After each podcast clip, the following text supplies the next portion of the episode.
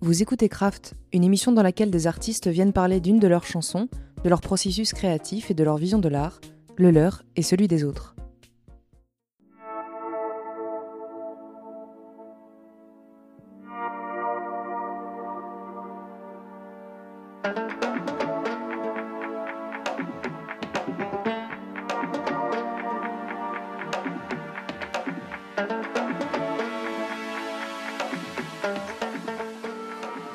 Aujourd'hui, je reçois les gars de Walter Astral qui sont venus me parler de leur titre Le Feu.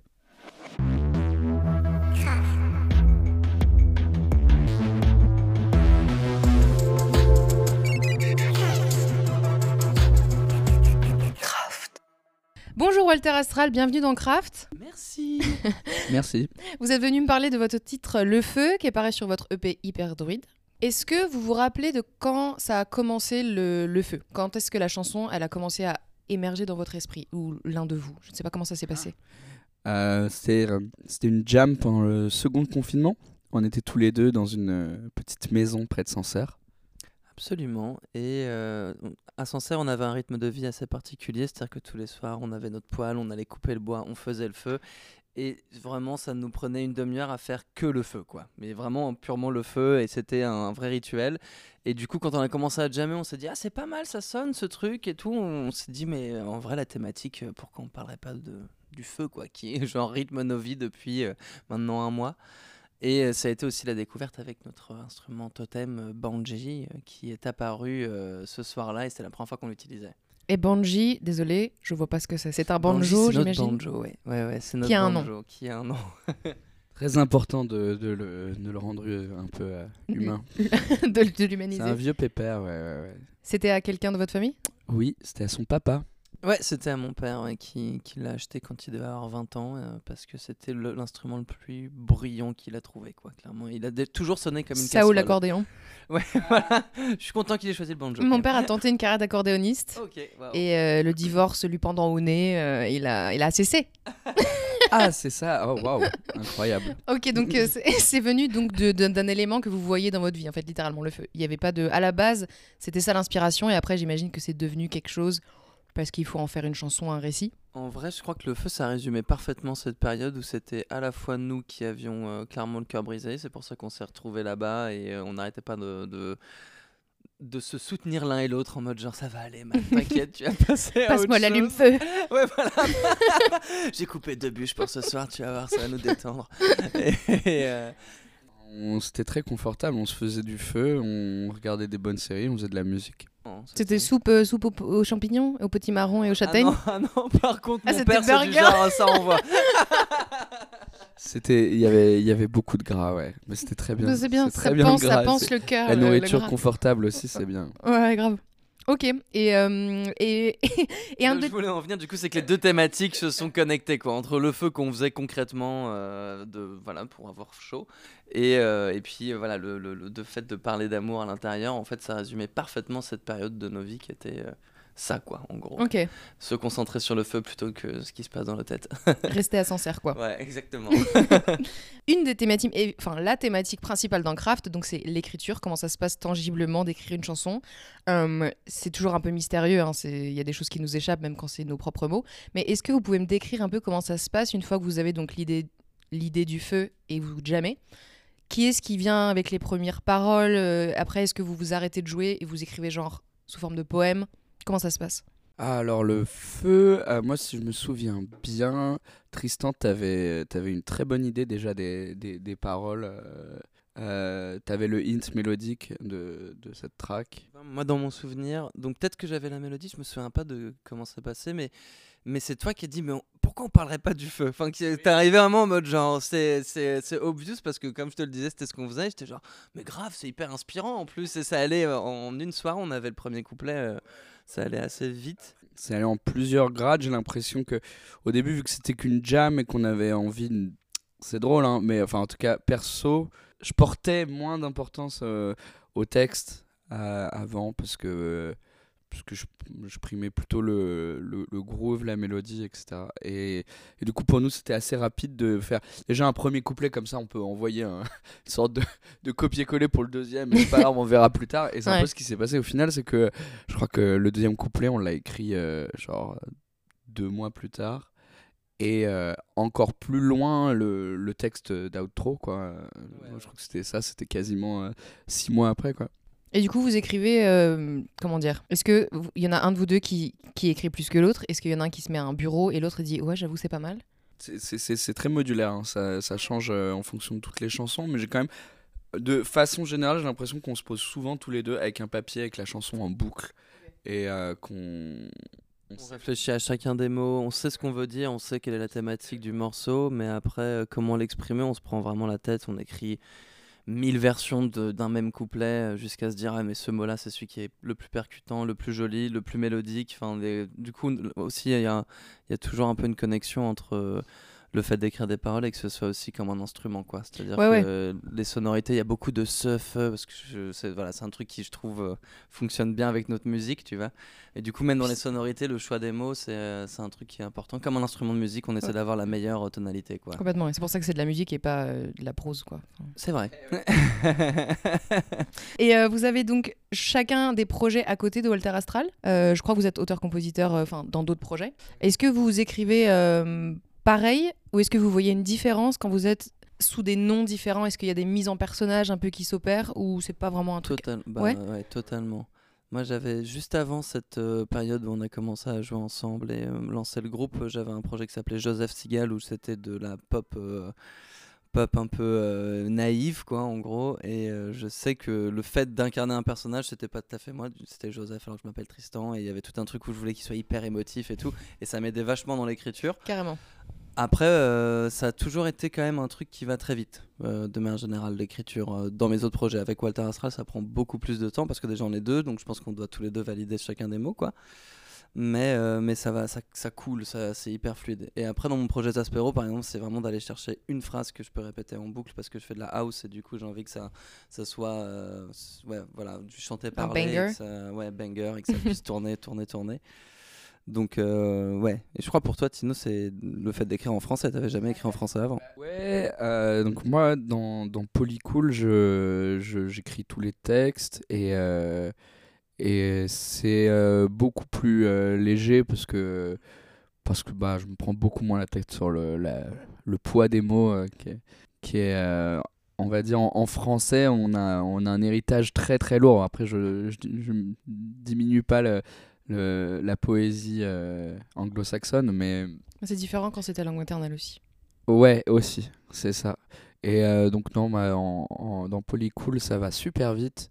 Euh, au contraire, en fait, j'ai une sorte de, de yaourt pré, presque, bah, presque préconscient, c'est-à-dire il a déjà un peu les, les thématiques de, de la chanson dedans, et après, j'ai plus qu'à à retransformer avec les bons phonèmes. Et, et, euh, et oui, et se mettre au français, ça a été euh, euh, un sacré truc. En fait, ma première expérience de français, c'est bah, au tout début, en fait, quand on, a commencé le confinement ensemble, qu'on ne savait pas encore qu'on allait, qu'on n'avait pas encore fait le feu, j'étais en train d'écrire des, des, chansons en français pour m'y mettre. Je crois que les textes étaient pas ouf, en vrai. Enfin, je crois qu'ils sont pas ouf. En tout, en tout cas, je sais qu'ils pourraient être mieux. Et donc là, j'ai l'impression vraiment d'avoir ouais, atteint un nouveau truc où euh, on se prend vraiment le, le chou, quoi pour, Hmm. euh, pour écrire des, des vrais trucs. qui ont du sens. Et vous avez amené tous les deux un univers, euh, du coup, chacun. Euh, Est-ce que le mix s'est fait euh, facilement? Est-ce qu'il y a des moments où il y en a un de vous deux qui pitch à l'autre une idée, genre, non, non, il y a vraiment un truc là et il y, en a un qui est un peu plus réfractaire ou juste, euh, en fait, ça se passe facile? Euh, non, ça se passe très bien. En vrai, en studio, ça se passe très bien. Il n'y a pas de, de- d'embrouille du tout. Par contre, je pense que au niveau des idées, souvent, euh, là, là, les derniers morceaux qu'on est en train de travailler, Tino arrive avec un espèce de pitch, genre une démo, tu vois, qui est assez avancée, où euh, il y, a, il y a pas- il y a beaucoup d'idées dedans. Et euh, moi, le, ma technique, c'est de rallonger la sauce, quoi. C'est vraiment de qu'il y en ait plus sur la biscotte, quoi. Tu vois, parce que vu que je viens plutôt de la musique électronique et la trance, etc. Ouais. C'est toujours genre, ok, là, le morceau de 1 minute 30 que tu as fait, on peut en faire un de 7 minutes, tu vois. Et donc, du coup, ça va être tout un travail de en fait, trouver la loupe parfaite. C'est comme de sampler Ouais. euh, son, sa démo, tu vois, et de la remodifier, quoi. Mais de manière générale, le process se passe plutôt fluide. Quoi. C'est, on travaille sur une boucle jusqu'à qu'elle groove au maximum. Et à partir de là, on commence à penser à la structure du morceau, etc. Mais déjà, c'est essayer de, d'avoir le, le- l'essence du morceau dans, dans une boucle. Quoi.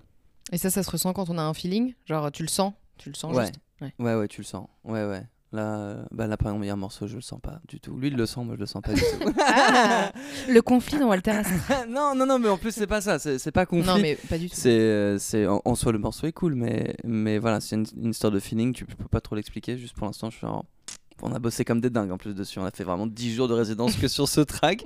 Et à la fin, je, non, ça, t'as pas le feeling, t'as pas le feeling. C'est euh, voilà, c'est un truc. que, du coup, moi, j'ai envie de faire ta- tabula rasa, de recommencer, d'aller voir autre part. Ouais. Un commentaire, Tino? C'est des trucs, il n'y a pas trop de, de, de recettes. Non, euh, ouais, j'ai peut-être parfois un petit veto quand il me propose un beat de trap, tu vois. non, non, non, en vrai, euh, ça. euh, Et puis même, tu vois, maintenant je commence à, à être un peu plus relax, à être en mode genre, bon, si on faisait un break trap dans cette track. T'es assez relax quand même. Bah, en fait, je fais assez confiance à nos instants parce que jusque-là, ils nous ont mené à des trucs euh, plutôt chouettes et que qu'en plus, bon, quand même, heureusement que j'ai dit non à ce beat de trap parce qu'au final, la chanson, elle est très chouette comme elle est là. Et, non, bah ouais, il y a pas, c'est c'est cool, on s'envoie des, des idées. euh, je commence à comprendre un peu comment euh, comment on aime travailler l'un et l'autre et c'est cool quoi. J'ai quelque chose à rajouter. Je crois que vu que tous les deux on est des, euh, on, on est des pros deux, quoi. disons qu'on aime bien faire de la musique aussi en solo, on a des projets solo où on aime bien faire des démos en solo. C'est aussi un truc où euh, c'est c'est sympa de s'envoyer une idée, de la filer à l'autre et que l'autre travaille dessus de son côté. Moi je sais que j'ai vachement besoin d'être seul euh, des fois quand je travaille aussi parce que des, des fois c'est dans des micro détails de trucs qui sont hyper chiants à écouter pour lui en boucle. Voilà, je suis un peu le technicien, tu vois, le, le- de- enfin, Ok, ouais. des trucs un peu euh, pas obligatoirement très rigolos à écouter en boucle clairement. Et du coup, ça me fait du bien, moi, d'avoir des moments où je suis seul sur nos morceaux. Après, je lui repropose. Tac, là, il a une idée de riff. Hop, on... c'est un espèce de ping-pong comme ça. On n'est pas obligatoirement tous les deux dans la même salle à devoir bosser, Ouais, ouais, concentrer, tu vois. Et ça, c'est ça, c'est cool qu'on se laisse cette liberté-là aussi, tu vois, de pas avoir d'être d'être tout le temps ensemble, quoi. Ouais, puis t'as des yeux nouveaux, enfin des oreilles nouvelles du coup quand on entrevoit le projet. Ouf, euh, Exactement, ouais. ouais, ouais. Et les, et les, et les feuilles. Les feuilles fraîches, j'ai loupé la blague. Pardon, tu parles plus fort en plus pour me dire ça, tu sais Quand on est dur de la Je suis hyper vexée, c'est pas grave. Et euh, pour rester sur les trucs de feeling, euh, quand on finit une chanson, c'est comme euh, finir une toile. Le coup de pinceau, le dernier coup de pinceau, tu sais, tu, tu l'anticipes pas et tu, tu dis ah bah c'est le dernier et c'est pas rationnel. Et comment est-ce que vous vous sentez vous quand une chanson est finie? Comment vous sentez que c'est bon, on tient la track Très dur. Parce que, euh, comme tu l'as dit, euh, pour la peinture, c'est pareil. hein, tu... Alors, heureusement, on n'est pas trop indécis comme euh, personnage. Mais, euh, mais en peinture, par exemple, tu pourrais pas... je- moi, parfois, je passe deux mois avant de, de me dire, genre, en fait, là, elle est finie. Hmm. Mais, euh, mais pour la musique, j'ai l'impression que t'as une sorte de cahier des charges Hmm. de, de toutes les choses que tu avais envie de développer, tu sens très vite qu'après, il n'y a plus de place pour autre chose dans la prod Mhm. et que sinon, ça va être trop plein. Et même, mais bon, après, tu ce désir de toujours vouloir retirer à la fin aussi pour euh, arriver à une sorte de, de, pureté euh, cool. Mais non, c'est dur hein, de, dire qu'une track, elle est finie. hein. C'est Nous, jusque-là, ça s'est toujours terminé en enregistrant les voix. Euh, Donc on avait des voix démo, des voix témoins presque, et puis on fait tout le morceau, on compose tout le morceau, et après c'est la session, on sait que c'est fini, c'est quand on se retrouve chez notre label manager qui a un bon micro, c'est chez lui qu'on enregistre le truc, et c'est un peu ce moment-là où on se dit ok à la fin de cette session le morceau il va être terminé quoi, parce que c'est toujours comme ça qu'on travaille, avec le- Mm. les voix. Du coup euh, c'est un moment euh, où euh, on, moi je sais que par exemple pour le feu, euh, quand on a terminé le morceau, j'ai presque redécouvert le track avec nos nouvelles voix. Quoi. Enfin, on était hyper habitué à une version qui était que moi j'adorais. Maintenant que je la réécoute, je, enfin, je, je suis pas du tout fan, mais sauf que tu sais, le Ouais, syndrome de la démo, t'es fan du, de- du premier truc que t'as fait. Et quand on est sorti de la session, j'étais en mode oh là là là mais il a totalement changé le track, c'est plus du tout la même ambiance. Et j'ai mis 2-3 jours à m'y habituer en me disant, mais en fait, non, ça tue. C'est, c'est- Ouais, ouais. fallait un petit temps d'habitude quoi. Ce qui est cool avec la musique, à l'inverse d'une toile, c'est que tu, une fois qu'elle est enregistrée, tu vas en live et tu la joues. Donc il y a une réactualisation à chaque fois et tu peux aussi la modifier, la- ajouter des trucs ou quoi. Est-ce qu'en Mhm. live, vous vous amusez justement à, à la réinventer pour le live? Ah, je pense qu'on est tous les deux des fans de, enfin de, de musique non figée. Mhm. Et euh, c'est tellement agréable de, de vivre une expérience live. Enfin, c'est sinon, euh, je pense qu'on ferait pas de musique. Je pense, enfin, en tout cas, perso, le, le live est aussi important que la partie euh, créatrice. euh, c'est un autre moment, quoi. Et non, on s'éclate en live, c'est c'est c'est carrément différent de la version studio, même si évidemment ça ça reprend les mêmes bases, mais euh, nous on vient on vient un peu euh, élargir tout ça, faire tenir les loops euh, comme Tristan il aime bien, euh, pour de vrai, et puis euh, et puis voilà. hein. Ouais, non, ouais, non, les morceaux, ils- on les a vraiment réinterprétés pour le live différemment. Et même là, on est sur une nouvelle manière de procéder où donc on avance vachement sur le morceau, sur la démo, mais on commence à la jouer en live. Et en fait, on, on commence à incorporer des trucs qu'on a découverts en live, de nos jams en live. On se dit, ah, mais en fait, euh, Hmm. ça de le faire tenir, c'est chambé. Du coup, ça va rentrer dans le morceau par la suite. Et ça, je trouve que c'est un super. euh, Ouais. ping-pong justement où on- du coup on peut vivre le morceau on voit comment les gens réagissent comment nous on réagit qu'est-ce qui nous fait kiffer quand on est dedans tu vois et je trouve ça cool de pouvoir faire le pont maintenant euh, d'avoir Ouais, l'occasion de jouer des morceaux qu'on n'a pas encore pu euh, finir et de voilà de le découvrir comme ça quoi. J'ai l'impression qu'il y a plein de plein d'artistes qui font ça et en effet je trouve que c'est une super euh, super technique. Parce que même tu t'entends. Enfin tu sais quand tu joues en live je trouve que tu t'entends plus. T'entends ta chanson vraiment comment les autres parce que tu te mets à la place du public. Mm. t'entends ce que tu chantes et parfois t'es un peu genre non. En fait non. Et j'imagine que dans l'autre sens en Bah. fait en fait oui. Ouais, ouais tout à fait. Ouais, grave grave. Euh, votre euh, comment dire projet il se définit comme du druidisme est-ce que vous pouvez m'expliquer votre version du druidisme que je, je- je ne connais pas? Ah, le druidisme, c'est être euh, abandonné à son ego d'humain euh, pour faire qu'un avec la nature. ok Ah j'ai l'impression que c'est des, des, des principes assez simples euh, Mhm. qui, sont, qui sont juste être à l'écoute de, de, de notre environnement, de ce, qui, de ce qui nous entoure et de, et de ouais, d'être d'être là pour, euh, pour les petites plantes, pour les petits animaux, pour euh, soi-même aussi, pour les, les autres humains. Ouais, non, ouais, tout à fait. ouais. Oui, oui, là, c'est du coup, ça, c'est la version plutôt euh, deep et, euh, Mhm. euh, euh, du truc. Et après, il y a aussi la partie un peu fun, quand même, qui est présente aussi, où le druidisme, c'était un truc qui nous faisait assez triper, quoi. On- Voilà, un barbu à cheveux longs euh, dans une maison euh, à faire du son. On, Ah se, ouais, ouais. on- se trouvait qu'il y avait une ambiance druidique dans ce truc-là. Et maintenant, voilà, c'est devenu. euh, on est défini comme des druidos, alors que euh, voilà, c'est. Il faut qu'on fasse notre, notre stage à, à Brocéliande. On a rencontré, on a rencontré une druidesse qui nous a dit, les gars, je sens que vous avez des énergies. Si vous voulez, je peux vous montrer les, les bons petits coins à énergie de la forêt Parce- de Brocéliande. Et ça, on est trop chaud pour le coup. Euh, vous appartenez à une clairière ou pas? Vous appartenir à une, une Vous carrière appartenez à une clairière. Et en fait, euh, donc dans le mouvement des druides, c'est exactement, voilà. La grosse balle, ça s'appelle. dans le gang. Dans la clairière. C'est- hyper cool. Ah, Faut écoute, se faire des, des, euh, des- des vestes en cuir euh, de clairière, quoi. Bah, je pense qu'on va se faire des toges. Des, to- euh, bah, bien sûr, toges oui. avec De quoi je parle, euh, oui, oui. Des toges, prendre la balle. Et euh, qu'est-ce que je veux dire? Et est-ce qu'il y a des artistes qui vous inspirent, pas tant forcément euh, dans ce qu'ils écrivent ou quoi, mais dans leur, euh, dans leur live, dans leur scéno Plutôt d'un- aspect visuel, quoi, genre dans la scéno. euh, parce Ouais, que, ouais, parce que moi, j'ai la- directement pensé à Philippe Catherine, mais qui serait plus pour euh, l'artiste en général, sur tout ce qui touche, quoi. franchement mortel. Il, il a réalisé sa scéno avec un mec qui s'appelle Victor Leman. Euh, Enfin, en tout cas, de son dernier album, là.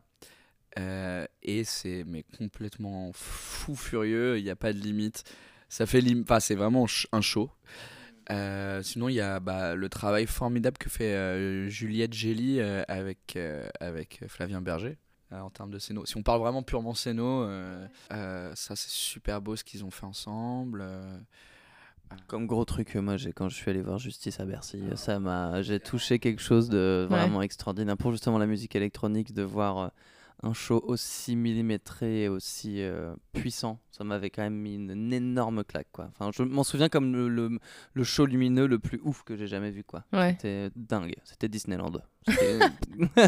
En parlant de Disneyland, y a- t'as ou- oublié de parler de, de Patrick. Patrick Sébastien, son show light. Énorme. Rouge, vert et des serviettes géantes qui se mettent à tourner. Un grand fan? Ah, enfin, une idole euh, pour la musique. euh, je, je comprends pas qu'il soit pas chevalier des, des Des lettres. SR. Mais euh, non, mais je pose la question parce que en duo, enfin, vous avez une musique hyper. Enfin, toi, par exemple, t'es au, au clavier, j'appelle ça des claviers, mais genre tu fais les beats et, et tout. Euh, faut occuper l'espace à deux. Vous avez une musique qui occupe vachement l'espace, mais visuellement, c'est pas évident, j'imagine, de créer un spectacle où vous êtes pas, je sais pas, cinq musiciens, il y a un batteur derrière, tu vois, où t'as pas direct la, la, la physionomie de la scène euh, qui fait spectacle. Et oui, ah bah ça c'est un truc qu'on a très envie de développer quand même. Mais bon, après pour l'instant, c'est vrai qu'on s'est plutôt bien débrouillé à être euh, que tous les deux. C'est cool d'avoir euh, un petit Tino qui se balade quand même partout. Parce que moi je suis quand même un peu bloqué Statique. derrière les machines à statique. J'ai pas mal de boulot à gérer euh, avec tous mes ordis là. Mais ouais, ouais, tu vois, tu bouges bien. Après, voilà, on a envie de développer ça, de, de- d'avoir une scéno qui nous permette de se déplacer un peu plus. Et, euh, et, mais après, je crois qu'on remplit pas mal l'espace avec aussi le fait de raconter une histoire un Ouais. peu. Enfin, tu vois, il y a les morceaux, on les joue, et puis les inter, euh, les intertracks, il y a tout un truc où on essaie de raconter une histoire, de, d'attraper un peu les gens avec nous dans un univers, en fait, qui, se, qui voyage un peu durant euh, nos, nos 40 minutes, une heure de concert, tu vois. Ouais. Et je pense que ça, déjà, c'est sans scéno.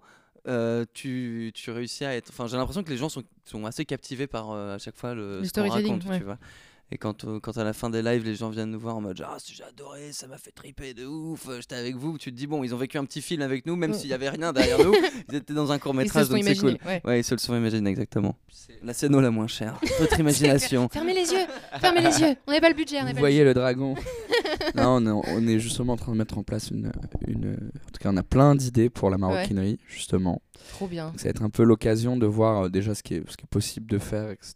Mais Ouais. de d'avoir euh, un truc qui va habiter un peu plus l'espace et qui va nous nous permettre évidemment de un peu plus euh, bouger et puis euh, et puis de vous mettre vraiment dans une atmos pas seulement à travers ce qu'on raconte mais aussi sous vos yeux ébahis Vous pouvez ouvrir les yeux.